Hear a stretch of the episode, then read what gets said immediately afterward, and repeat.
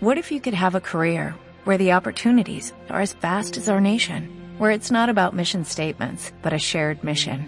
At U.S. Customs and Border Protection, we go beyond to protect more than borders, from ship to shore, air to ground, cities to local communities. CBP agents and officers are keeping people safe. Join U.S. Customs and Border Protection and go beyond for something far greater than yourself. Learn more at cbp.gov/careers. 7. Breslau, viernes 23 de diciembre, 2 de la madrugada. Un Adler negro apareció a la altura de la Zwingerstrasse, 4 y paró en esa esquina, junto a una casa con un cartel que anunciaba: Orfanato Schiffke. Al detenerse, pisó la nieve batida y efectuó un leve derrapaje, como consecuencia del cual el automóvil acabó atravesado, casi en mitad de la calle. Dos hombres bajaron del Adler, y otros dos se quedaron dentro. Uno de ellos casi no tenía sitio, apretado como estaba entre la ventanilla y el hombro macizo de su acompañante. Los que habían bajado llegaron hasta la puerta de la casa y llamaron con gran estrépito. No se oyó ninguna respuesta en el interior. Uno de los individuos retrocedió unos cuantos pasos, levantó la cabeza y vio cómo se encendía una luz detrás de las ventanas. El otro se colocó de espaldas a la puerta y dio tres taconazos en ella. Tras la mirilla enrejada apareció el rostro espantado de una mujer mayor con cofia. El que estaba pateando la puerta acercó su acreditación policial a la mirilla. Funcionó igual que una llave. ¿Cómo se atreven? Maldijo la mujer, cuya ropa mostraba que todavía no se había acostado. Esto es un orfanato. Van a despertar a los niños. ¿Está aquí Wilhelm Dielsen? Le preguntaron directamente. Sí. Aquí está, respondió la mujer. Ayuda al pastor Fodorza a adornar los árboles de Navidad. Los hombres pasaron al interior de la casa, sin mostrar la menor sorpresa. Breslau, viernes 23 de diciembre, dos y cuarto de la madrugada. El Adler se detuvo en la Offenerstrasse, desierta a esas horas, frente a un portón coronado por un cartel metálico que rezaba: Wírtico. Transportes y envíos. En el portón se accionó un cerrojo y las hojas de hierro se abrieron al instante. El Adler giró para entrar en un patio adoquinado. Tras una brevísima parada, volvió a arrancar, giró a la izquierda, pasó por detrás de un elevado muro de ladrillo y se paró delante de un edificio de dos plantas con aspecto de almacén. A los dos pasajeros esposados que iban en el Adler aquel edificio les pareció una cárcel. Breslau, viernes 23 de diciembre, 10 de la mañana. En el almacén propiedad de la empresa Huírtico. Una de las naves apenas se utilizaba. Por lo general, estaba vacía y hacía mucho frío en ella, cosa que, por lo demás, tampoco extrañaba en exceso a ningún empleado de la empresa. Pero, por más que hubieran ardido en deseos de saber para qué utilizaban su jefe y su inseparable guardaespaldas aquella nave, nadie habría osado preguntar acerca de ese asunto. Los empleados de la empresa valoraban mucho su trabajo, bien remunerado, y sus largos años en prisión les habían enseñado a no hacer preguntas. Aquella fría mañana de víspera de Nochebuena la nave no estaba vacía. Había allí seis personas. Kleinfeld, Elders y Meinerer llevaban puestos unos mandiles de caucho, y unos puños de acero brillaban en sus dedos. Estaban sentados en unas cajas tumbadas. Ateridos de frío, no paraban de dar patadas en el piso grasiento y resbaladizo, y fumaban cigarrillos mientras observaban a Mock, que estaba dando vueltas alrededor de los dos hombres esposados. Los prisioneros estaban en calzoncillos, atuendo que apenas contribuía al buen funcionamiento de su sistema circulatorio en aquel ambiente gélido. Mock, tras media hora de ronda, apreció un cambio en la actitud de los detenidos. Tiel se y cada dos por tres torcía el cuello, para soplarse en las muñecas, donde las esposas habían dejado una marca oscura. El consejero estaba seguro de que Dielsen ya estaba dispuesto a hablar, pero Ockerman aún no. A diferencia de su compañero de prisión, el profesor de gimnasium miraba a los policías sin pestañear. Una sonrisa altiva aparecía continuamente en su rostro, amoratado por el frío. Pero eso no era lo que irritaba más a Mock. Lo que le resultaba incomprensible era que Ockerman no tiritara. De momento, Mock estaba tratando de controlar su ira. Era consciente de que le sería necesaria más tarde. Señores, dijo suavemente, ya sé que tienen frío. Les propongo que entren en calor. Interrumpió su ronda y se dirigió a un rincón de la nave. Levantó la mano hasta tocar un riel que sobresalía de la pared. Formaba parte de una grúa puente que enlazaba dos paredes opuestas. Mock, de mala gana, colgó su sombrero en el picaporte oxidado de una ventana. Se quitó el abrigo, le dio la vuelta con mucho cuidado para que no se ensuciara y lo colgó del riel. Tras cuidar de su indumentaria, saltó con destreza y se asió del riel. Se quedó colgado unos momentos, tras lo cual se elevó a pulso cinco veces seguidas, hasta que las venas se le marcaron en la frente. Los hombres de Mo reprimieron una sonrisa, a diferencia de Okerman, que dio rienda suelta a su jovialidad. Mo también se rió. Ya no soy el que era, profesor Okerman dijo alegre. En otros tiempos me elevaba hasta 20 veces. Durante la guerra tuve que salir de un pozo seco al que había ido a parar por azar, escapando de unos cosacos. ¿Y sabe usted una cosa? Lo conseguí. Estaba en una situación desesperada. Mock se acercó a los detenidos y se puso en cuclillas a su lado. Les palpó con detenimiento los brazos y los hombros, como si fuera un mercader de esclavos. Los resultados no le dejaron muy satisfecho. También vosotros estáis en una situación desesperada, dijo con calma. Hace mucho frío, y estáis en paños menores. Vais a morir congelados. A menos que hagáis lo mismo que acabo de hacer yo, pero con creces. Los prisioneros callaban, aunque había en sus ojos una nota de asombro. Sí, sí. Para entrar en calor, vais a repetir cada uno veinte veces el ejercicio. Y después os voy a llevar de vuelta a ese sótano caliente. Huele bastante mal, pero no hace frío. Se rió con ganas. Nadie ha muerto todavía por culpa del mal olor. ¿Qué, estáis listos? Usted no está bien de la cabeza, dijo Okerman con gravedad. ¿Cómo se atreve a retenernos aquí? Es usted un sádico. Mock se levantó y fue hasta el riel. Se puso el abrigo y después se entretuvo en darle la forma adecuada al ala de su sombrero. Vámonos, les dijo a sus hombres. Mañana es Nochebuena. Vamos a beber algo fuerte, y así les damos tiempo a estos señores para que reflexionen. Hasta la tarde. Luego nos volvemos a ver. Oficial gritó Dielsen. La redonda barriga le colgaba levemente por encima de la cinta de los calzones. Tenía los hombros caídos y estrechos, y no había huellas de bíceps en sus brazos. No voy a poder subir 20 veces a pulso, pero no quiero morirme de frío. Ude sind wir stamen est laudanta voluntas, dijo Mock. Muy bien. A Dielsen le castañeteaban los dientes. Lo intentaré. Meinerer, quítele las esposas. Tras quitárselas, Tielsen estuvo un buen rato frotándose las manos y las muñecas. Después empezó a saltar y a darse palmadas en el vientre y los hombros. ¿Listo? preguntó Mock. Tielsen asintió y se dirigió al riel. Pegó un brinco y por un instante sus manos se aferraron al travesaño herrumbroso. Solo por un instante. Después se cayó. Dio un silbido de dolor y se masajeó una pierna. Cojeando, se acercó de nuevo al riel. Trató de saltar, pero solo le salió un amago patético. No soy capaz, me he torcido el pie, gimió. Mock se acercó al prisionero, lo cogió por la cintura y lo levantó en vilo. A pesar del frío, el cuerpo de Dielsen estaba empapado en sudor. Agárrate, dijo Mock, apartando la cabeza con repugnancia. Ahora. Dielsen rodeó el riel con las manos y trató de elevarse. Al hacerlo, agitó las piernas, como si quisiera apoyarse en algo.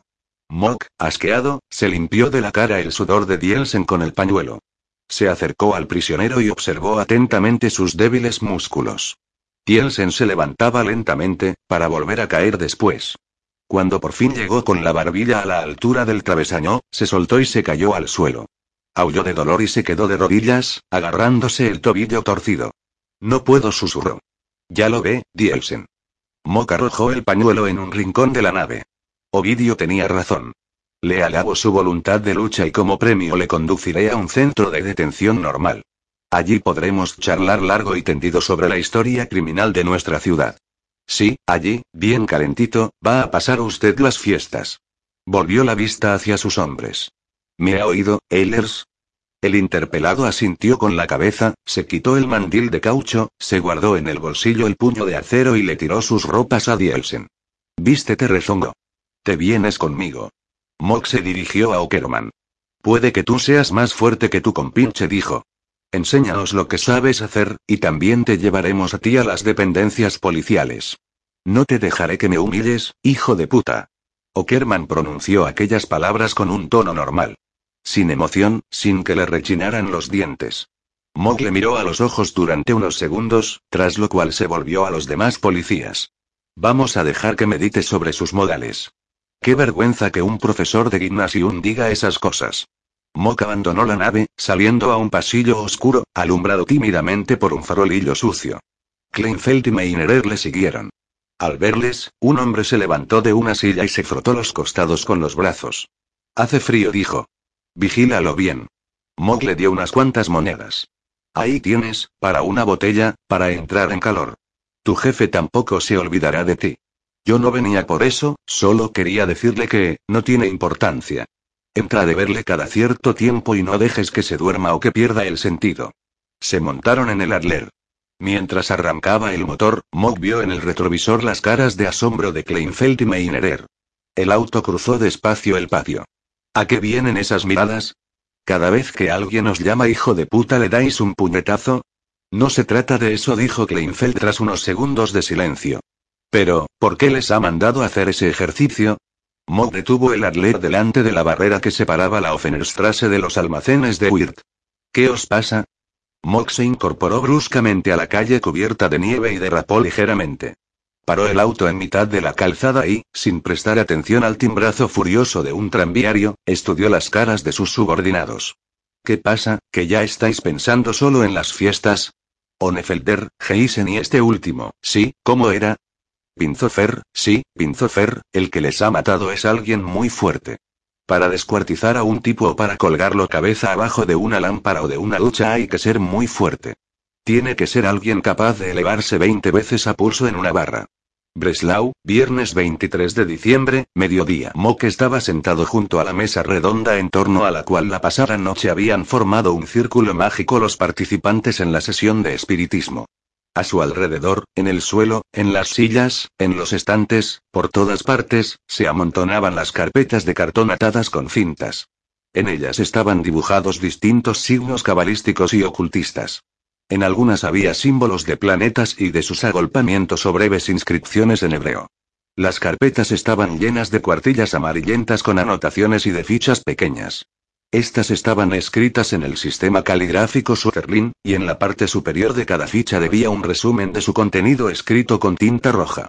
Mox se sacó del bolsillo unas lentes que usaba pocas veces y, mientras las limpiaba, escuchó atentamente los sonidos procedentes de los otros cuartos. Kleinfeld, Ehlers, Meinerer y Reiner, que acababa de llegar, los estaban registrando centímetro a centímetro. Meneó la cabeza y siguió examinando las notas y las fichas. Se trataba de materiales de estudio ordinarios, relativos a la historia de Breslau. Mog no podía dejar de darle vueltas a una idea. ¿Por qué habría recurrido Ockerman a un sistema en clave en la portada de las carpetas si éstas no guardaban ningún secreto? ¿Por qué no había organizado sus materiales de una forma más corriente, limitándose a anotar su contenido en la portada y en el lomo? La única explicación que se le ocurría a Mock era la extravagancia del sabio.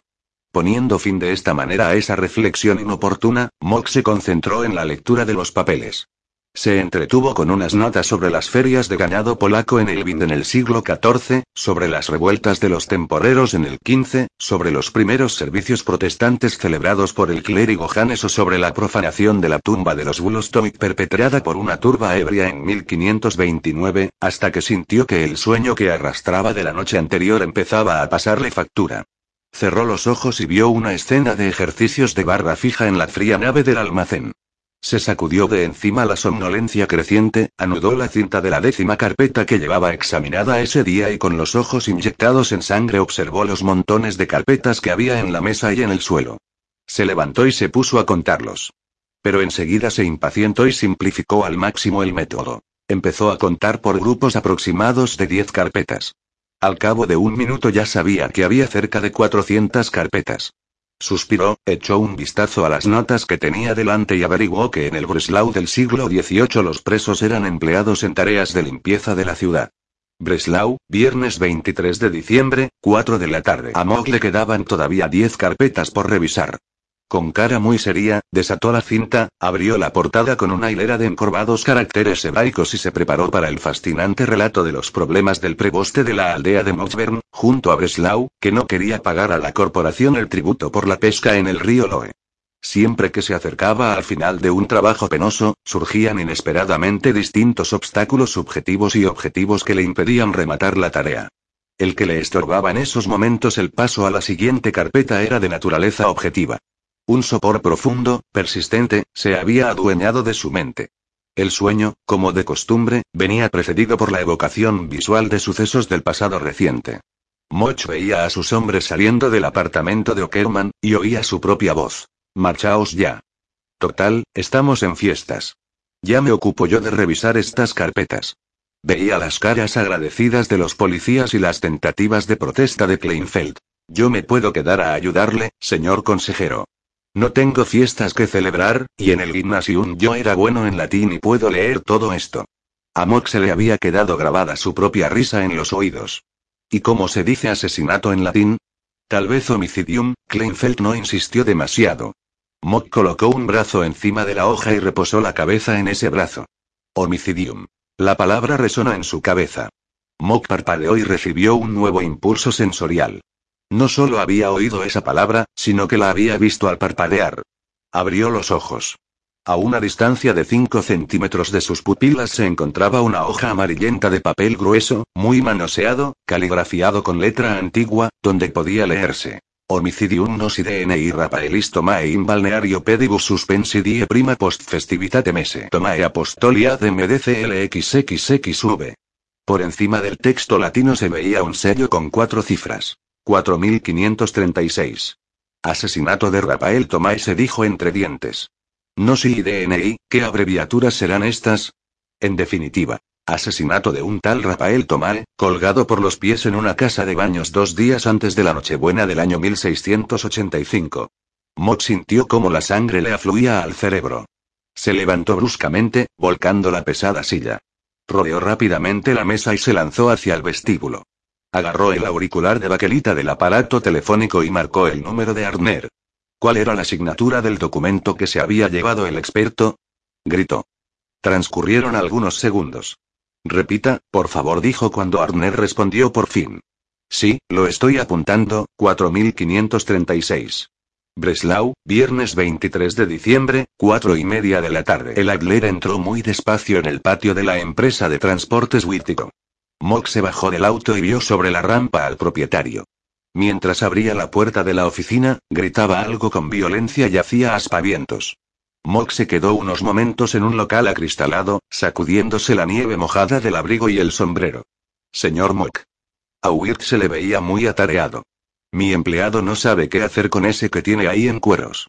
Usted le había dicho que no le dejara salir del almacén. Pero ese tipo llamó a mi empleado, se cogió de una barra y subió veinte veces a pulso, esposado. Le interrumpió Mock. Sí, esposado. Después quería que le devolvieran al sótano donde había estado encerrado antes. Mi hombre no le hizo ni caso, pero el otro se puso a chillar de tal modo que al final no tuvo más remedio que zumbarle. Pues, a pesar de eso, volvió a agarrarse de la barra y a levantarse. Igual que un mono, señor Mock. Y venga de gritar que la llevarán a esa celda, porque usted se lo había prometido. Veinte veces que subió, ha habido que volver a zumbarle, pero no ha servido de nada. Ya está gritando otra vez. Parece un loco, señor Mock, ¿te das cuenta? Weird Mock se reía, de lo que es capaz de hacer la gente para mejorar sus condiciones. Se levanta a pulso en una barra con las esposas puestas. Estupendo. ¿Has visto qué ganas tenía de estar en un sitio caliente? Tanta determinación merece un premio. Enciérralo en ese sótano, déjale un poco de leña y de carbón para encender la estufa y que pase las fiestas caliente. Sacó un billete arrugado del bolsillo. Cómprale también algo de pan y embutido. Del más barato. Cuando pasen las fiestas ya vendré yo a interrogarle como es debido. ¿Y quién se va a encargar de vigilarle? Ya sabe usted que mis hombres tienen familia, ya lo sé, Wirt. Tienen familia y son ciudadanos modélicos. Moca acariciaba el documento del siglo XVII que guardaba entre sus ropas. No le va a vigilar nadie. Y la llave me la voy a quedar yo. Le dio unas palmaditas amigables en el hombro a Wirt. Felices fiestas, Wirt. Mañana es Nochebuena. Breslau, viernes 23 de diciembre, 5 de la tarde. En casa de Inge Unserich había un desorden monstruoso. Los dos biombos que había en medio de la habitación estaban llenos de vestidos, enaguas y medias. Sobre la mesa se amontonaban los platos sucios con restos de comida. Debajo de la mesa y encima del aparador se alineaban las botellas de vino vacías. En el antepecho de la ventana, sobre el que colgaban unas cortinas sujetas por una sola pinza, había unos periódicos y revistas polvorientos. En mitad de la estancia, al lado de una estufa en la que alguien había estampado una guitarra, estaba la cama de hierro donde dormía Erwin Mock. Su tío cerró la puerta de la calle y miró con aprensión a su alrededor. Se acercó al durmiente y le sacudió un hombro con fuerza. Erwin abrió los ojos y los volvió a cerrar, tras lo cual, a falta de sábanas, se cubrió la cabeza con la colcha. Mock percibió el agrio olor a vino que despedía su sobrino. Tuvo que quitar una especie de sombrero amorfo de un sillón para tener donde sentarse. A continuación, se sacó una navaja del bolsillo, la abrió y se la metió por debajo del collarín para rascarse. Después salió un cigarrillo de tabaco rubio Georgia, lo encendió y se dedicó a contemplar el cuerpo de Erwin, envuelto en la colcha. El sobrino empezó a removerse, hasta que por fin sacó la cabeza desgreñada de debajo de la colcha. Perdón por el recibimiento, tío, pero, le costaba hablar, como si las palabras no pudieran atravesar la garganta irritada. Ayer dimos una fiesta que se ha prolongado hasta la mañana, ¿dónde está Inge? Le cortó Mock. En su estudio respondió Erwin. Trabajando, Mock pensó en su casa vacía, sin Sophie, sin Adalbert y Marta, que se habían marchado a casa de unos parientes en Estriegau, incluso sin el perro Argos, al cual, con buen criterio, se habían llevado consigo para que no molestara al señor consejero. Mock se imaginó cómo sería su cena de Nochebuena del día siguiente. Se veía solo, presidiendo la mesa grande, cortando unas tajadas de ganso asado. Después encendería las velas del árbol y, una vez borracho, se pondría a cantar villancicos, con tanta energía que el doctor Fritz Pachkowski, por lo que pudiera pasar, le daría unos toques en el suelo con el bastón. Por último, se veía con la botella, pendiente del teléfono. No quería que sus previsiones se cumplieran, deseaba servir una loncha de carpa en el plato de Erwin, beber boca y cantar villancicos en su compañía.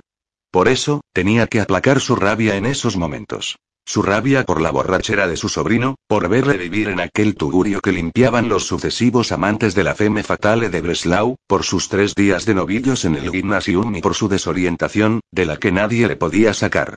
Te quería, os quería, se corrigió Mock invitar a casa en Nochebuena. Hay que pasar las fiestas en familia, Erwin se sentó en la cama, miró a la mesa y cogió un vaso con un resto de agua. Frente a lo que se esperaba Mock, no se la bebió, sino que se la echó en una mano y se alisó los pelos tiesos. Se lo agradezco sinceramente, tío se esforzaba por no balbucear, pero quiero pasar la Nochebuena con Inge. Y ella no va a ir a su casa. A menos que le pidiera usted perdón por unos asuntos del pasado, y ahora me tiene que disculpar, tengo que ir al servicio en la entreplanta. Erwin se envolvió en una bata gastada, que como suponíamos que era un trofeo pasajero de los conquistadores de la atractiva artista, y con paso vacilante salió de la habitación. El consejero se acercó a la ventana y la abrió de par en par. Le extrañó oír en los canalones el repiqueteo de la lluvia, que caía sobre los tejados nevados. En ellos se formaban pequeños aludes y se desprendían los estiletes de los carambanos. Oyó los pasos de Erwin y se dio la vuelta. Anteayer te propuse que te vinieras a vivir conmigo. Hoy te he invitado a celebrar juntos la Nochebuena, dijo Mott pausadamente.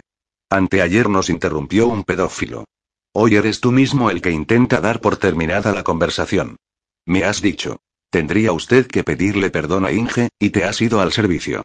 No has esperado a escuchar mi respuesta, no has querido conocerla, porque pensabas que me iba a sentir ofendido y me marcharía, y así tendrías la conciencia tranquila y podrías pasarte la noche buena bebiendo en este sucio tugurio, en este catre indecente. Mock encajó su cigarrillo en un arenque que se descomponía en un platillo. Siempre puedes contar conmigo, pero, ¿puedo contar yo contigo? Erwin se levantó y se acercó a su tío. Tenía ganas de abrazarle, pero se contuvo. Las lágrimas brillaban en sus ojos. Miró por encima del hombro de Mock y las lágrimas se le secaron al instante. Mock se volvió y vio a Inge. No llevaba sombrero, y los cabellos negros, empapados de lluvia, le envolvían el rostro. Se había quedado parada mirándoles. Bella, burlona y bebida. Tío, pídale perdón, susurró Erwin. No tiene sentido pedir perdón. Mock se abrochó el abrigo si no existe una voluntad previa de perdonar. ¿Para qué sirven las disculpas que no se van a aceptar? Únicamente para comprometer al que las solicita. Y no voy a ser yo el que le pida que me perdone. Mock besó a Erwin en ambas mejillas. Felices fiestas, Erwin. Se dirigió después a Inge. Felices fiestas, querida señora. Sin escuchar la contestación de Inge, salió de la vivienda y se paró en aquel pasillo oscuro. Palpó en el bolsillo la botella del vodka favorito de Franz. Ya sabía cómo iba a pasar la Nochebuena.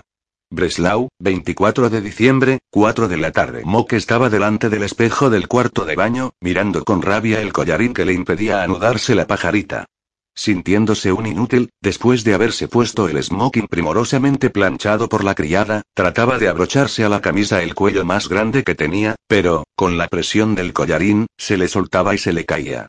Enfurecido, Mock escupió al lavabo y lanzó el cuello de la camisa contra los azulejos. Abrió el grifo del agua caliente y limpió la espuma de afeitar que había quedado en la navaja. El vapor caliente empañó el espejo, llenó el cuarto de baño y le dificultó la respiración a Mock. Cerró el grifo y salió del baño. La mesa grande del salón estaba cubierta con un mantel blanco. Lo único que había en la mesa era un cenicero, una cafetera y una bandeja con pan de jengibre. Mock no había sacado de la despensa ninguno de los platos que le había dejado preparados Marta. No tenía hambre. La noche anterior, pasada en compañía del tablero de ajedrez y la botella de vodka, le había hecho perder el apetito. No se alegraba de haber encontrado al asesino en serie. No se alegraba de disfrutar de un día libre como el que él mismo se había concedido. Solo el intenso frío, que había helado los charcos de madrugada, y la nieve, que caía formando un manto mullido sobre las placas resbaladizas, le consolaban. Se sentó a la cabecera de la mesa, indiferente y aburrido. El villancico Stillen que siempre le ponía triste, sonaba en la radio. La idea de una Nochebuena solitaria aún no se había instalado definitivamente en su cabeza. Miraba al teléfono y todavía creía que acabaría por sonar. Pensaba en unas bellas manos de mujer que en algún lugar remoto levantaban el auricular y, después de algunos titubeos, volvían a colgarlo. Pensaba en las palabras de perdón y en las súplicas que, transportadas por el hilo telefónico, llegarían a través de los chasquidos y los aullidos inhumanos. El teléfono no sonaba. Mock fue a su despacho a por el tablero de ajedrez y el libro Los trucos del ajedrez de Uberbrandt. Colocó las piezas y empezó la partida de Schmidt contra Ardlaub de 1899. Pero entonces se acordó de que ya había jugado esa partida la noche anterior y no tenía ningún misterio para él. Dio un manotazo y las piezas cayeron al suelo. Mock se levantó y rodeó la mesa. Se acercó al árbol navideño y encendió todas las velas. Volvió a sentarse, se sirvió café y escarbó en el dulce con la cucharilla. Después cogió en su despacho las últimas carpetas que se había traído de casa de Okerman. Las fue abriendo una por una, con la intención de examinar su contenido. Aunque no se enteraban muy bien de lo que iba viendo, tenía el presentimiento de que no había nada importante en ellas. Mientras las revisaba, le pareció sentir la mirada irónica de Okerman, y la que le había dirigido Inge Unserich, mientras él le explicaba a Erwin que la voluntad de perdonar debe constituir el preludio del acto de pedir disculpas. Se había aferrado febrilmente a esa idea. Se puso de pie y empezó a dar vueltas alrededor de la mesa con la taza en la mano. No estoy dispuesto a pedir a Inge que me perdone. Pero, ¿estoy dispuesto a pedir a Sofía que me perdone? Miró al teléfono, se acercó a él, regresó a la mesa, encendió un cigarrillo y se sentó de nuevo. De repente se levantó y cogió con brusquedad el aparato. Casi sin pensárselo, marcó el número de teléfono de Mulaus. Buenas noches, señor director, dijo, después de oír una chupada de la pipa y un largo diga. Quería expresarle mis mejores deseos para usted y para toda su familia en estas fiestas. Muchas gracias. Lo mismo le digo oyó Mock, y se imaginó a su jefe mirando largamente un sitio vacío en la mesa, el mismo sitio que durante tantos años había ocupado su hijo Jacob. Señor director, dijo Mock, sintiendo una opresión en el diafragma, me gustaría felicitarle las fiestas a mi mujer. ¿Podría usted darme el número de Knofer en Berlín? Naturalmente, espere un momento, por favor, ya lo tengo. 5436. Haga el favor de decirle que me llame. Me había olvidado por completo y no sé qué es de él, Mog le dio las gracias y colgó. La opresión del diafragma aumentó cuando le pidió a la telefonista que le pusiera con el número 5436 de Berlín. Colgó el auricular y esperó la comunicación. Pasaban los minutos. Estaba sentado, fumando. La cera goteaba de las velitas del árbol. Mog tenía la vista clavada en el aparato. Al cuarto de hora, tembló el auricular y se oyó un sonido estridente. Esperó. Después del tercer toque, lo cogió. La voz al otro lado era la voz de una anciana, que había llorado o estaba bebida. Buenas tardes, señora, dijo Mock, hablando a gritos, soy un colega de Rainer Knoffer. Querría felicitarle las fiestas. ¿Puede usted decirle que se ponga? Es imposible. Indudablemente, la mujer estaba llorando. Ha muerto. No pudo regresar de Wiesbaden. Allí lo mataron. El pasado viernes. Le giraron la cabeza. Le partieron el cuello, la mujer empezó a sollozar y colgó el auricular. Aquella información dejó intrigado a Mock. Escribió en una hoja. 24 de diciembre igual sábado. Después comprobó que el pasado viernes, al que se había referido su interlocutora, había coincidido con el 16 de diciembre. Todo empezaba a encajar. Le temblaron las manos al desatar la carpeta en la que Okerman llevaba sus cuentas y planificaba sus gastos. Entre otros papeles, había un billete de tren de Wiesbaden a Breslau con fecha del 16 de diciembre. Mog gritó de alegría. Tengo otra prueba contra ti, hijo de puta. Mock empezó a analizar las informaciones sobre Knoffer con otra perspectiva. Medio minuto de conversación había sido suficiente, no necesitaba hacer más preguntas. La última persona que había visto a Sophie descansaba en una tumba. Su alegría se había esfumado. Ha caído el ángel custodio de Sophie, pensó. Ella también sucumbirá. Si no existe Sophie, no habrá dolor. Otra vez estaba sonando el teléfono. Mock cogió el auricular. La voz le resultaba muy conocida. Su mujer. Algo malo pasa con ella. ¿Cómo que le pasa algo malo? ¿Está viva? Mog gritaba como un poseso. Está viva, pero hace algo horrible. Briegerstrasse, 4. En el sótano. ¿Quién demonios habla? Kurt Smolorz. Breslau, 24 de diciembre, 5 de la tarde. El edificio que ocupaba el número 4 de la Briegerstrasse estaba condenado a sufrir refienas.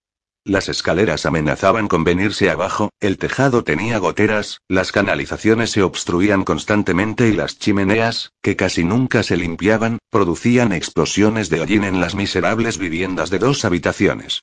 Tras decidirse a acometer la reforma, el propietario del edificio realojó a sus propias expensas a los inquilinos y, tras incurrir en todos esos gastos, su situación financiera le obligó a retrasar hasta después de Año Nuevo el comienzo de las obras.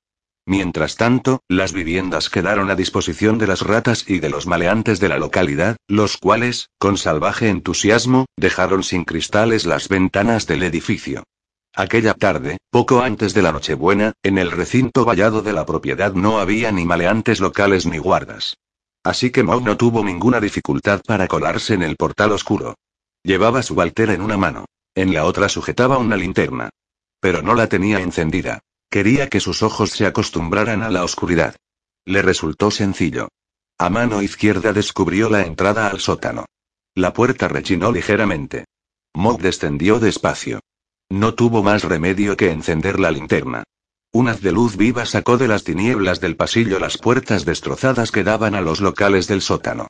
Entró en uno de ellos. Un olor penetrante le invadió las fosas nasales. Era un olor a patatas podridas, a confitura mohosa y a sudor. A sudor humano.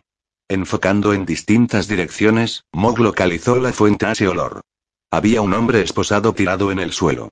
La linterna le iluminó las manos sujetas a la espalda, la mordaza y la cabeza rapada, empapada en sudor, llena de moratones y derrames a causa de los golpes recibidos. Es Moritz Strozelzik. Mog oyó el susurro de Smolorz. El mismo que me molió a patadas en la piscina. El gorila del barón von.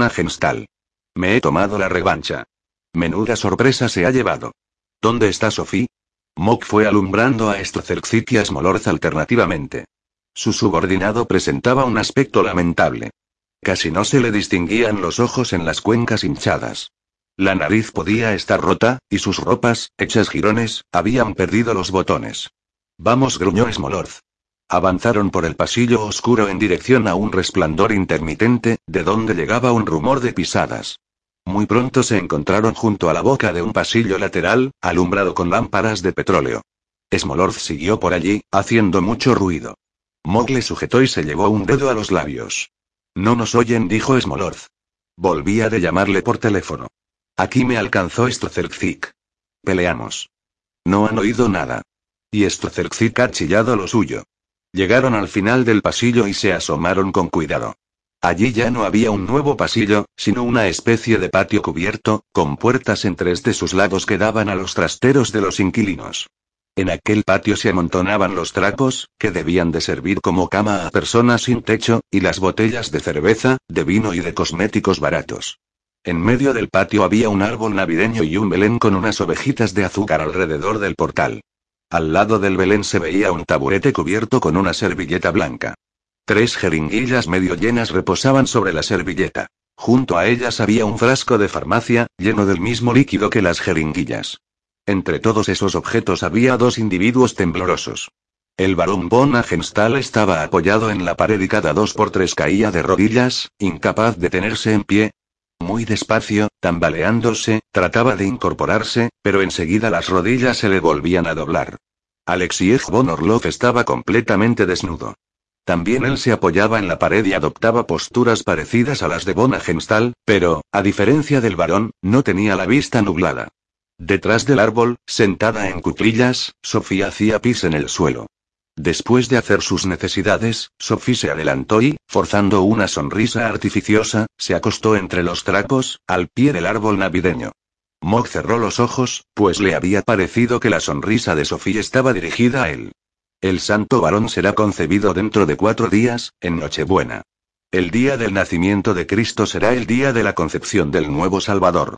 El alumbramiento del antiguo Salvador dará fuerza al engendramiento del nuevo.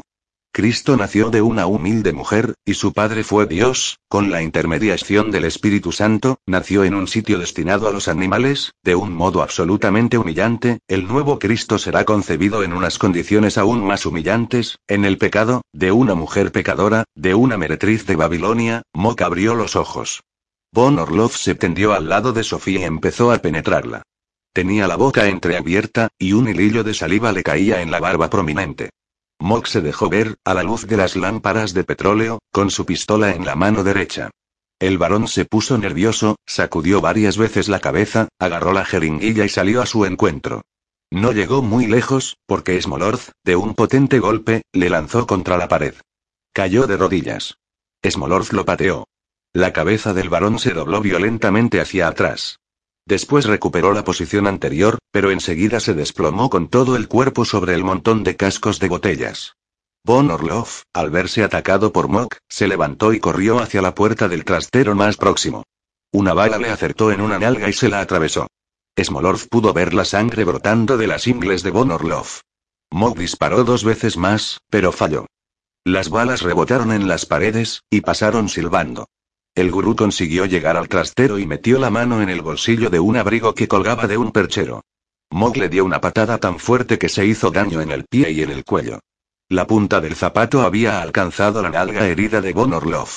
Este aulló de dolor, cayó abrazado al abrigo y lo arrancó del gancho, llevándose el perchero por delante. Mog saltó sobre él, le encañonó la sien con su pistola y puso el dedo en el gatillo. El chasquido seco de un percutor resonó en el aire enmohecido. Von Orlov había sacado del bolsillo del abrigo una pequeña Sauer, disparando a ciegas. Mog notó algo húmedo junto a una oreja y reaccionó soltando otra patada. Con su zapato reforzado alcanzó la sien de Von Orlov. La cabeza del agredido se balanceó sobre el cuello, como si se le fuera a salir, y se dobló violentamente. La sien chocó contra una piedra grande, impregnada de olor a col fermentada.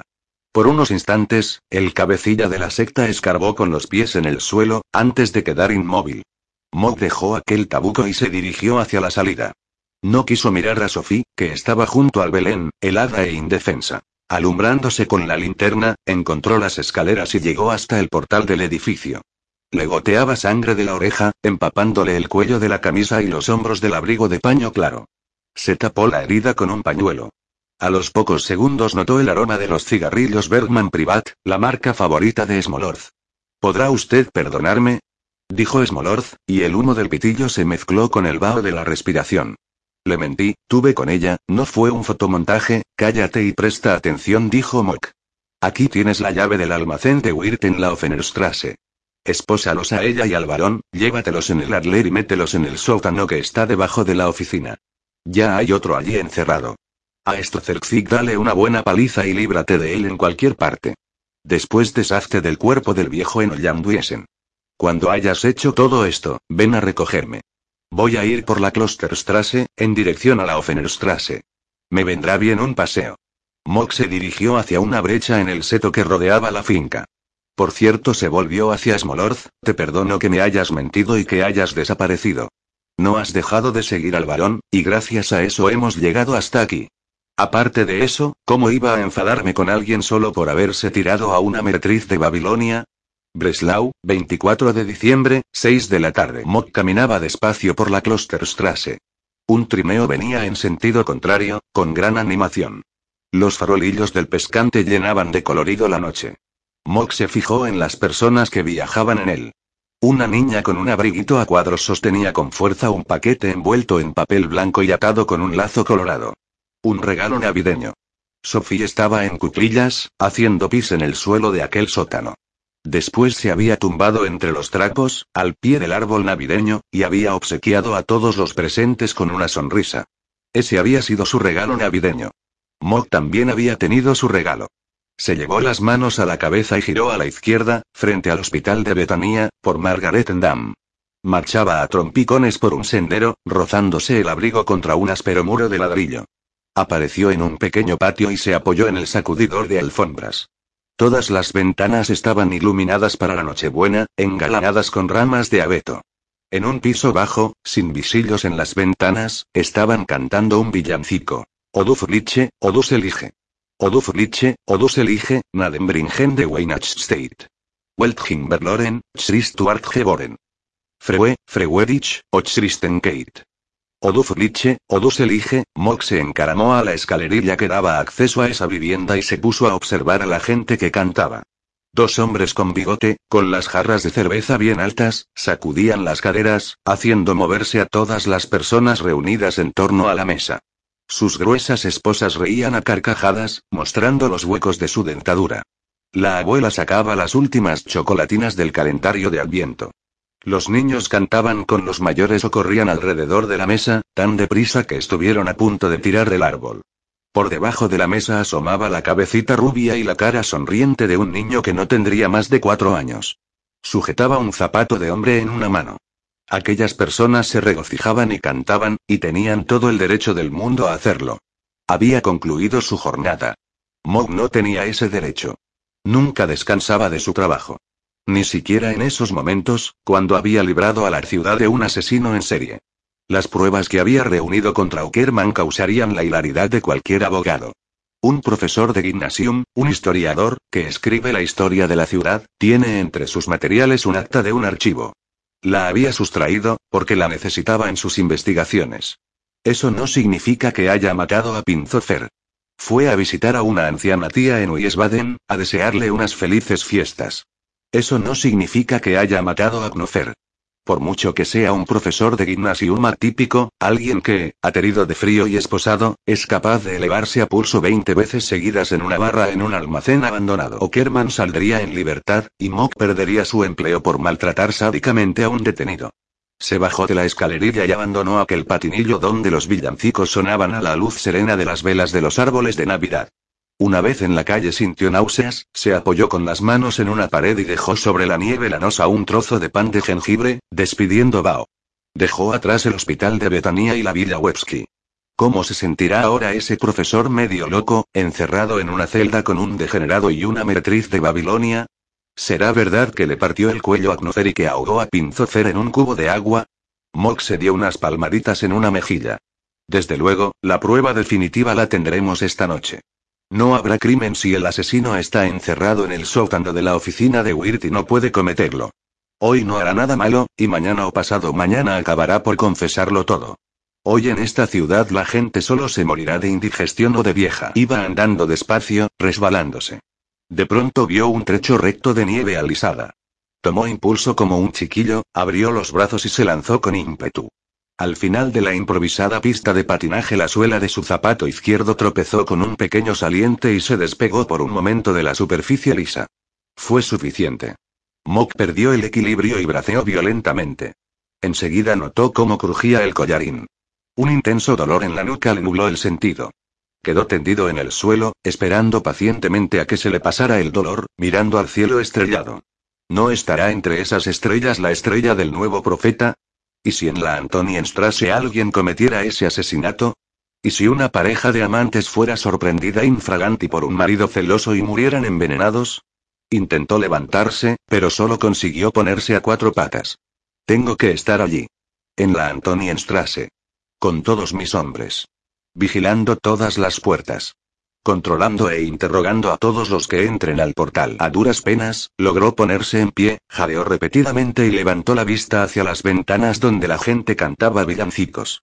Al único al que puedo ir a buscar es al judío Kleinfeld. Los demás están en casa, celebrando la Nochebuena con los suyos. ¿Para qué les voy a separar de sus mujeres y sus hijos? Voy a obligarles a pasar las horas en una casa extraña, muertos de frío, sin motivo alguno. Si el asesino está encerrado en ese sótano de Wirt. Iré solo con Esmolorza a la Antonienstrasse. Con eso es suficiente. La ciudad está segura. Una pareja salió dando tumbos de un portal con un cartel que anunciaba. B. Brewin El hombre, alto y gordo, se apoyaba con todo su peso en el brazo de una mujer frágil. Al pasar junto a Mock, ella le dirigió una mirada alegre. Su acompañante se dio cuenta. La apartó de un empujón y gritó con voz estropajosa. Serás puta. ¿Por qué miras así a ese cabrón? Te has tirado a tantos tíos como remaches hay en el puente del Kaiser. ¿Qué pasa? ¿Que todavía necesitas más? Echó a andar a buen paso, pero no daba alcance a la mujer, que se había asustado e iba corriendo por delante. Espera, desgraciada gritó, y volvió a salir detrás de ella. Pero, Friedrich, ¿tú qué dices? La mujer, muy alterada, se paraba de vez en cuando, pero en cuanto veía que Friedrich se le acercaba agitando los puños, volvía a salir pitando. Ni le he mirado siquiera. Friedrich se resbaló y cayó de culo, con gran estrépito. El hombre aulló de dolor. El faldón del abrigo dejó al descubierto la pierna izquierda, donde le había salido una especie de bulto bajo la rodilla. La mujer se alejó a toda prisa. Mock aceleró el paso y dejó a Friedrich, que no paraba de chillar, a solas con su fractura abierta en la espinilla. Si ese borracho supiese que se va a producir el fin del mundo en Breslau y que el último crimen va a ser el asesinato de una mujer infiel y de su amante, podría acabar de una vez por todas con su locura. Podría llevar a su mujer al 27 de Antonienstrasse, juntarla con un amante real o ficticio y clavarles a los dos un estilete envenenado. Aunque fuera inocente, aunque actuara bajo el efecto de las drogas, como Sophie. Como Sophie, ¿no quiere saber lo que le han hecho a ese cerdo? Los que lo han hecho no eran más que un instrumento en mis manos. Un automóvil que venía en sentido contrario deslumbró a Mock. El resplandor inesperado le dejó aturdido. Después se quitó el abrigo y lo dejó sobre un montón de nieve helada junto al bordillo. Se arrodilló en la nieve, se quitó el sombrero y empezó a frotarse las mejillas con cristalitos de hielo. Puede que me haya vuelto loco, pero lo voy a hacer. Dirigió su grito hacia las casas. Nadie oyó su desgarrada confesión. Los aitos ciudadanos de Breslau estaban sentados a la mesa, en la que no faltaba de nada, y disfrutaban de la bendita paz de la Nochebuena. Breslau, 24 de diciembre, 7 y cuarto de la tarde. Un tipo achaparrado y pelirrojo se bajó de un adler. Llevaba la cabeza descubierta. Se acercó corriendo a un hombre moreno que estaba arrodillado en la nieve, le cogió de los sobacos y le ayudó a ponerse de pie. El moreno se puso el sombrero, se enfundó los guantes y se subió al auto, ocupando el asiento del acompañante. Volvemos a donde antes. El Adler arrancó, giró a la izquierda para tomar la Webskistrasse, y luego a la derecha, por la Brockauerstrasse. Se detuvo en la esquina con la Briegerstrasse, junto a la taberna de Linke. El hombre que se bajó del Adler tenía manchas de sangre en el cuello de su abrigo claro. Buscó una brecha en el seto que rodeaba un edificio en ruinas y se introdujo en la finca. Alumbrándose con una linterna, entró en el portal, y de ahí bajó al sótano. A los pocos segundos se encontraba al lado de un belén, un árbol navideño y un taburete, en el que había unas jeringuillas y un frasco de farmacia con un líquido incoloro, considerado en otros tiempos el más prodigioso remedio de la farmacopea divina. El hombre bombeó en dos de las jeringuillas el líquido del frasco. Echó un vistazo a su alrededor. Su mirada se detuvo en un viejo maletín médico, tirado en un rincón, junto al abrigo de Von Orloff. Abrió el maletín y esperó a que salieran varias arañas negras que había en su interior. Después metió las jeringuillas y el frasco. Sus pasos resonaron en el sótano, en el patio y en las escaleras. Los amortiguadores del auto se resintieron cuando el hombre, portando el maletín, se montó bruscamente.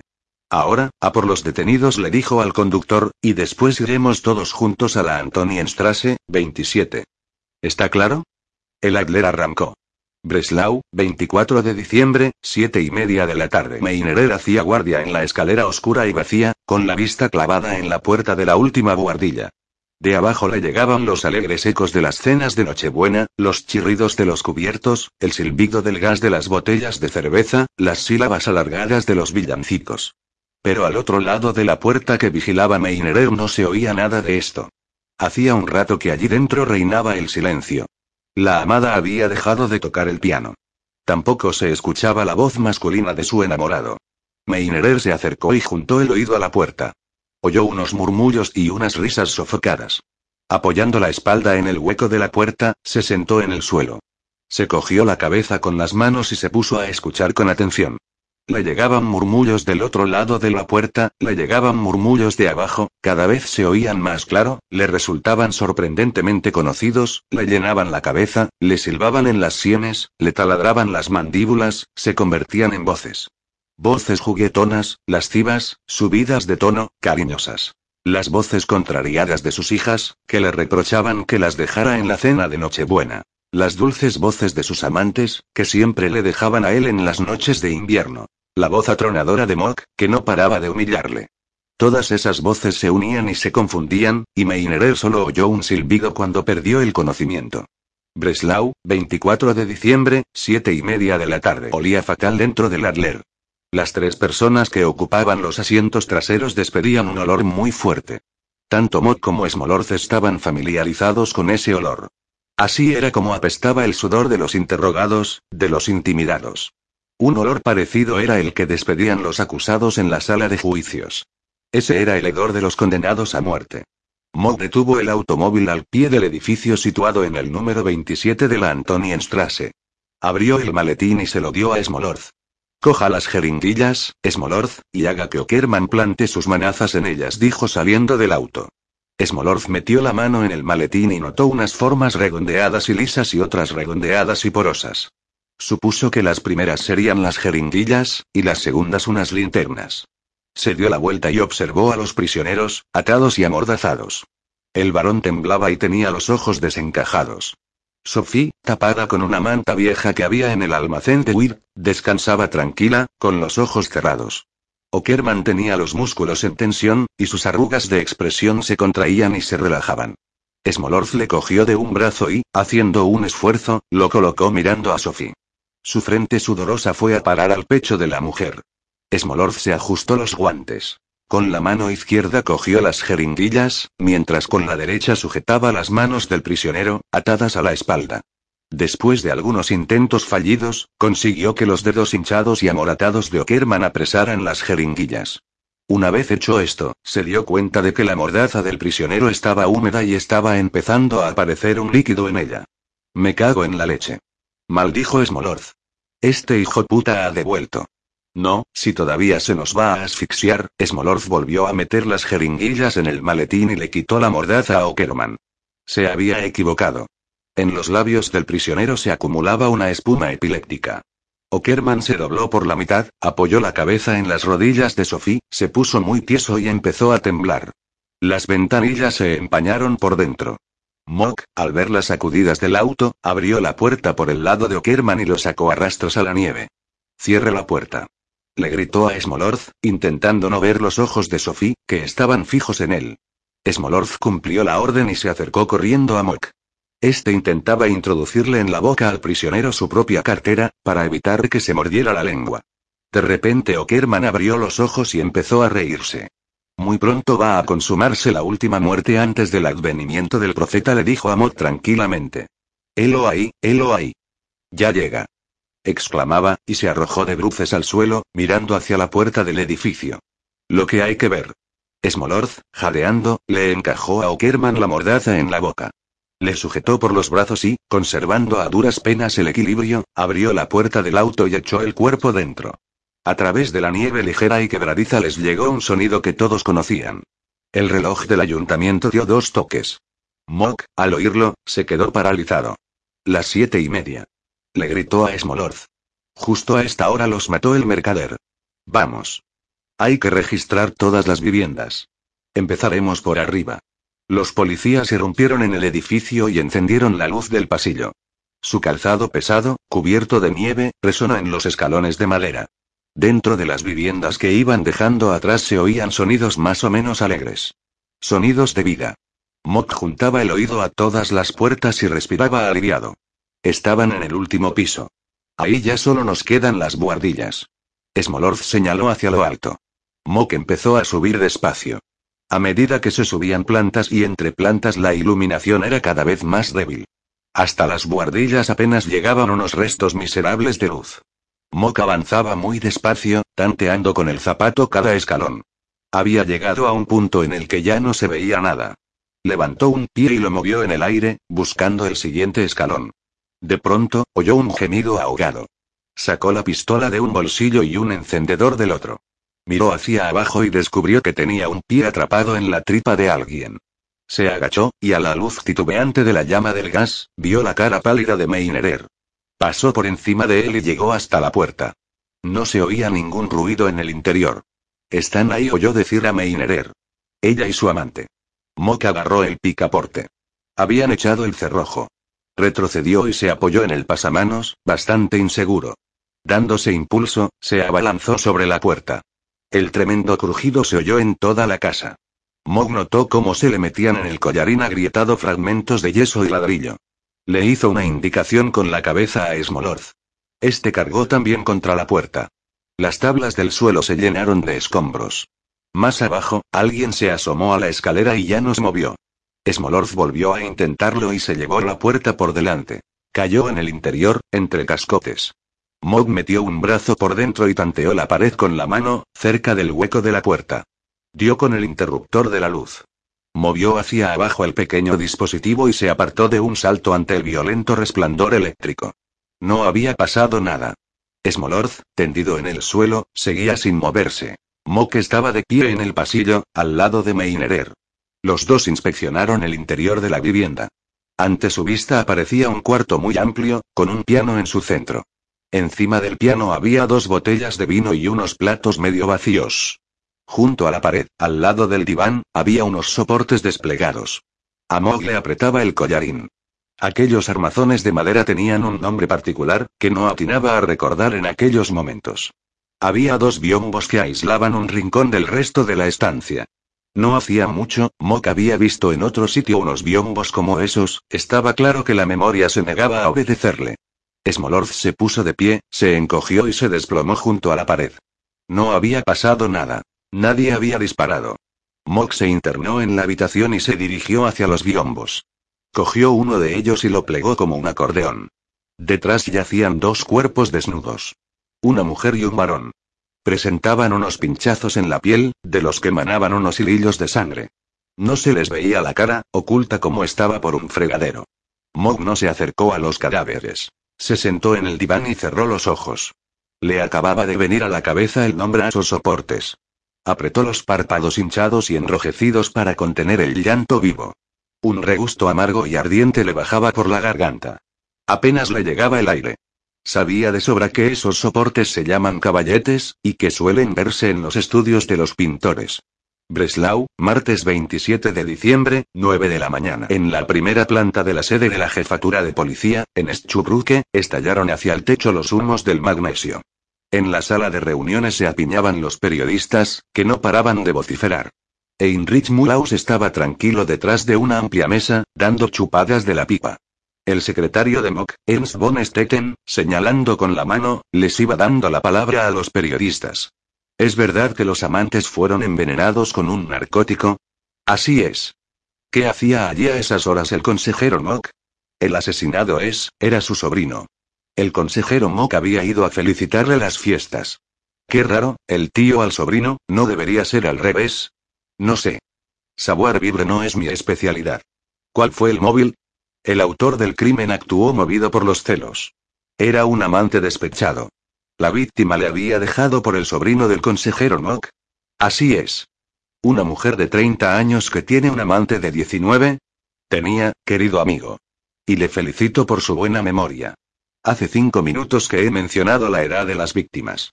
Es usted un lince. ¿Cómo atrapó Mock al autor del crimen? Lo encontró desesperado junto al cadáver de la mujer. ¿Cómo es que el autor del crimen, un policía, conocía a Inge, la reina de la mala vida? El trabajo de policía, en gran media, tiene que ver con gente de la mala vida. ¿Qué relación tiene el autor del crimen con el asesino del calendario? El autor del crimen quiso hacernos creer que este había sido obra del asesino del calendario. ¿Quién es el asesino del calendario? Enrico Kerman. esta mañana ha confesado ser el autor de cinco asesinatos en Breslau y de otro más en Wiesbaden. ¿Por qué los cometió? ¿Qué motivos tenía para hacerlo? Era un adepto fanático de von Orloff y un conocido ocultista. Ha afirmado ser el brazo de Dios, el látigo de Dios, alguien que preparaba al mundo para la parusía, gracias a sus conocimientos como historiador no le resultó difícil encontrar relatos de viejos crímenes en documentos antiguos, que luego él reproducía, Mulaus se levantó y salió, mientras von Stetten agradecía gentilmente su presencia a los periodistas. Nueva York, lunes 21 de noviembre de 1960, 5 de la mañana. Anwald se levantó y se acercó al plano que colgaba en la pared. Lo recorrió con un dedo y por un momento se encontró en una ciudad cubierta de nieve, una ciudad con iglesias de esbeltas torres, una ciudad envuelta en el humo de las fábricas, una ciudad que ya no se llamaba igual que antes y que pertenecía a otro país. Lo que no me has contado, Everard Anwald se apartó del plano y volvió a sentarse en el sillón, es lo que hiciste con tu mujer, en la calle se oyó un ladrido, seguido del chapoteo de las patas de un perro en un charco. La dejé en libertad, dijo Mock. Le permití que siguiera pecando con el varón. Al poco tiempo nos divorciamos. Per procura. Sophie no me pidió nada y se fue a otra ciudad. El borboteo del gotero rompía el silencio nocturno. Maud miraba callado a Anuald. Es una historia trágica y nada común. Anuald se frotó los ojos soñolientos, pero, ¿por qué has condicionado a ella tu confesión? Ah, ya entiendo, nunca habías admitido ese pecado delante de nadie, y querías contármelo a mí primero, lo entiendo, ¿tú qué vas a entender? dijo Mod con un silbido. En primer lugar, yo ya me había confesado de ese pecado. En segundo lugar, tengo suficiente entereza para confesarme en la hora de la muerte sin necesidad de recurrir previamente a un ensayo de confesión ante ti. Una banda de luz recorrió el techo y la pared. Por un momento el rostro de Amwald se encontró en medio de ese resplandor. El último asesinato, el asesinato de mi sobrino Erwin y de Inge Unserich, no fue obra de Meinerer. Mock elegía cuidadosamente las palabras. Fue obra del diablo, de un espíritu maligno o como le quieras llamar. Mock cogió la pitillera y empezó a darle vueltas en los dedos. No fue Meinerer. Él nunca llegó a entrar en el estudio de Inge. Se quedó en la puerta, donde, según aseguró después, oyó una voz, nuestro forense, el doctor Lasarius, realizó el análisis químico del veneno que había acabado con la vida de Erwin. Se encontró en el determinado compuesto que, Breslau, lunes 16 de enero de 1928, una de la tarde. El reloj de la torre del templo luterano de la Kaiserstrasse dio un toque. Su sonido se extendió por el aire soleado y sacudió el cristal del laboratorio del Instituto de Medicina Legal en la Maxtrasse, donde estaban Lasarius y Mock vestidos con batas blancas. Es opio, dijo Lasarius, agitando el tubo de ensayo. En otros tiempos se consideraba un remedio milagroso. Para su sobrino y su amiga, ha resultado un veneno mortal. A cada uno le inyectaron 10 centímetros cúbicos de opio disuelto en agua. El doctor Lasarius se colocó las lentes en el extremo de la nariz, marcada por unos pliegues horizontales que explicaban el apodo de oso hormiguero con el que se le conocía en medios estudiantiles, y recibió con indulgencia la mirada plana de Mock. Se asfixiaron. Así es como actúan el opio y la morfina cuando son transportados por la sangre hasta los pulmones. Pero hay algo que me inquieta. En el cuerpo de su sobrino aparece una variedad muy rara de opio. Mog miró los tubos de ensayo, las retortas, los mecheros de gas, todo aquel mundo ordenado de la ciencia, en el cual, oh, milagro. Se había encontrado un hueco para el joven y sensible poeta Erwin Mock. Espléndido. Mock sintió crecer la rabia en su interior. El cuerpo de mi sobrino ha sido el catalizador que ha aislado o ha precipitado eso que usted llama una variedad rara de opio. Así podrá usted escribir su tesis de habilitación sobre ese tema y regalársela a mi cuñada. El problema, querido señor consejero Lasarius sonrió con tristeza, es que este opio contiene muchas impurezas. No comprendo. Mock se fue calmando poco a poco. El opio, como sin duda sabrá, es el producto a partir del cual, a comienzos del siglo XIX, se aisló la morfina. Cada gramo de opio contiene morfina. Eso mismo ocurre en el cuerpo del pobre Erwin, solo que en una proporción excepcionalmente baja. ¿Por qué? Porque contiene muchas otras sustancias que suelen desecharse en el proceso de depuración. Alguien suministró a los difuntos un opio sin purificar. Lo que no sé es de dónde lo pudo sacar. ¿Por qué me cuenta todo esto? Mock tenía un pie apoyado en el dedo gordo, lo cual le producía un temblequeo incesante. En el mercado negro de Breslau, y seguramente en el de toda Alemania, Lasarius dio un golpecito en el tubo de ensayo con una uña teñida por el ácido, el opio no es demasiado popular. Los consumidores de narcóticos prefieren inyectarse morfina, que es más barata y más eficaz. El asesino de su sobrino tuvo que traer el opio de muy lejos, pero, ¿de dónde? Porque en China también lo depuran, es un auténtico enigma, eso quiere decir que esa bestia lo tuvo que producir personalmente, gruñó Mock. No hay otra explicación, hay otra, dijo Lasarius con aire pensativo. Puede tratarse de un opio antiguo. Muy antiguo, ¿cómo de antiguo? preguntó Mock. Mire, Lasarius exponía con gusto su calva a la acción del sol que atravesaba el cristal, no sé mucho de historia, pero creo recordar que a mediados del siglo XIX Inglaterra y Francia se enfrentaron a China en las llamadas guerras del opio. Tras esas guerras, la calidad de este narcótico se alteró de forma significativa. Pasó a contener en torno a 20 alcaloides, y no 30 o 40, como el hallado en el cuerpo de Erwin. Parece totalmente absurdo, pero, ¿no provendrá el opio causante de la muerte de Erwin de una fecha anterior al año 1850? Nueva York, lunes 21 de noviembre de 1960, 6 y cuarto de la mañana. Mox se incorporó en la cama y dirigió un dedo hacia el plano. En esa ciudad, en la Nochebuena de 1927 gritó, tuvo lugar una demostración del mal. ¿Entiendes, Herbert? Yo fui quien desencadenó ese mal, yo lo atraje con mi propio mal. Con el que quería infligirle a aquella desdichada mujer narcotizada. En la ciudad de Breslau se apareció el diablo, y yo fui quien lo invocó. Mock dejó caer la cabeza en la almohada y empezó a resoplar. Los dedos tumefactos se aferraban a las sábanas. Me confesé de eso, Herbert prosiguió Mock. No me dejaba vivir en paz, y necesitaba contárselo a alguien. A alguien que combatiera al diablo. Soltó una tos seca. Fue a principios de los años 30. Mi confesor solo me pudo dar un consejo. Tenía que perdonar a todos aquellos que me habían ofendido, a todos aquellos de quienes me habría gustado vengarme. Es decir, al barón von Agenstal y a Sophie, ¿y qué? ¿Les perdonaste? Al barón, sí. Pero Sofía había desaparecido y hasta el divorcio lo tuve que obtener per procura. Escucha, Everard. Anuald se sacudió en los muslos con el periódico. Tengo que, no tienes que hacer nada, excepto una cosa. Mock se retorció del dolor que le taladraba las tibias machacadas por el tumor.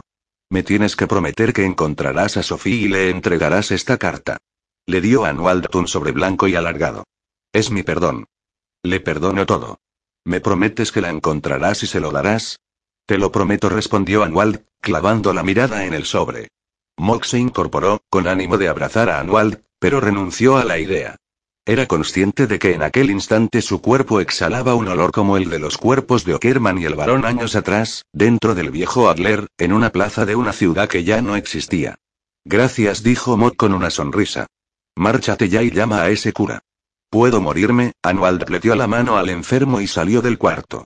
Bajó las escaleras y pasó por delante del padre Cupayuolo, que dormía en un sillón.